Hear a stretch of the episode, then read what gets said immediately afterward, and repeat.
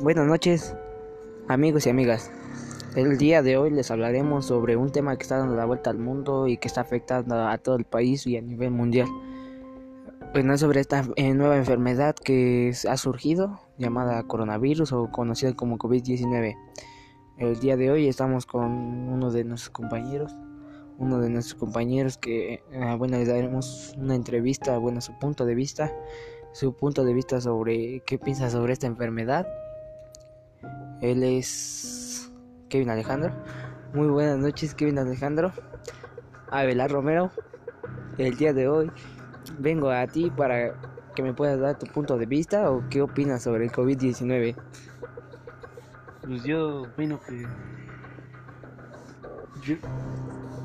Buenas noches. Yo opino que pues, nos está afectando en todo mundialmente por la escasez de alimentos, papel higiénico, muchas cosas, por la economía, por la economía que está desbasando, están por el trabajo, también hay que tomar las precauciones que nos está diciendo el gobierno para mantenernos en salud. Hay que quedarnos en la casa para que no haya más contagios y así podemos solucionar este problema. Podamos solucionar este problema y pronto sanarnos para que todo vuelva a la normalidad porque nos está afectando mucho el COVID-19. Bueno, amigo Kevin, ¿alguna de las recomendaciones que nos quieres dar, que le quieres dar a las personas?